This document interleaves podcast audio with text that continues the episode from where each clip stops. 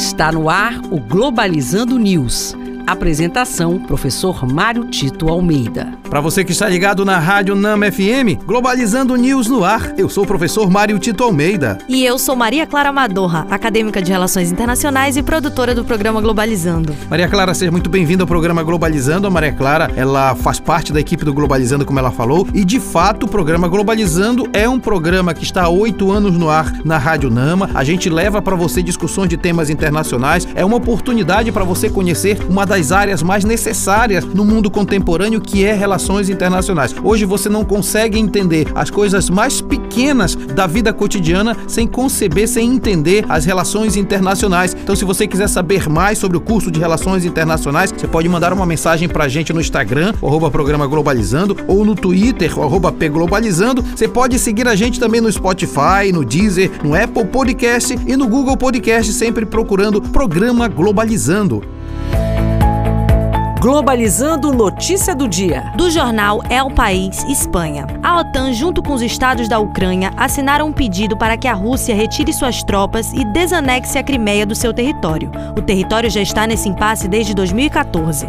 Madorra, para entender essa questão da Rússia, da OTAN, da Ucrânia e da Crimeia, é importante compreender que, de alguma forma, os interesses dos ocidentais, em especial a União Europeia e os Estados Unidos, sobre a Ucrânia e a Crimeia especialmente, significa também conflitar com a antiga União Soviética, com a Rússia. Por quê? Porque a Crimeia, 90% da população daquela região é russa. Segundo, a Crimeia é um porto estratégico para as forças armadas russas. E terceiro, a própria população da Crimeia não se sente ucraniana, se sente muito mais ligada à Rússia. E Vladimir Putin sabe disso e quer manter suas posições lá. Por mais que a OTAN tente, a União Europeia Europeia tente, é muito difícil que a Crimeia de fato deixe de estar anexada à Rússia e ali se trata de uma questão estratégica. Mexer naquilo pode ensejar de fato uma escalada de conflito naquela região.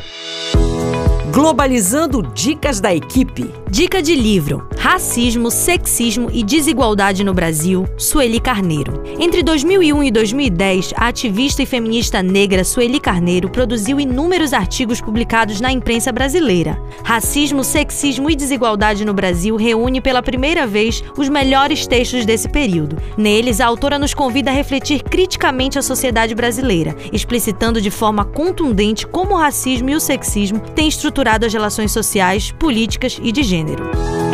Dica de filme: Que Horas Ela Volta, Ana Mui Laerte, 2015. O emocionante filme trata da vida da pernambucana Val, interpretada pela atriz Regina Casé. A personagem se mudou para São Paulo a fim de promover melhores condições de vida para sua filha Jéssica, que ficou no interior do Pernambuco, para trabalhar como babá. Treze anos depois, sua filha pede ajuda para ir morar em São Paulo, porém encontra dificuldades em seguir as regras do patrão de Val. Sensacionais essas suas dicas, viu, Madorra? E, aliás, a Madorra está colocando essas dicas por causa da nossa live sábado que vem, às 17 horas, na página oficial do Globalizando que é Programa Globalizando lá no Facebook, que o tema vai ser Desigualdade no Brasil Contemporâneo, você não pode perder. E este foi o programa Globalizando News de hoje. Eu sou o professor Mário Tito Almeida, é sempre bom contar com seu feedback com a gente nas redes sociais. Maria Clara Madorra, muito obrigado. Eu que agradeço, professor. Muito obrigada por estar aqui mais uma vez participando com você. E fique ligado no nosso programa todo sábado, de uma hora de duração, às nove da manhã, aqui na Rádio Nama FM 105.5, o som da Amazônia. Tchau, pessoal.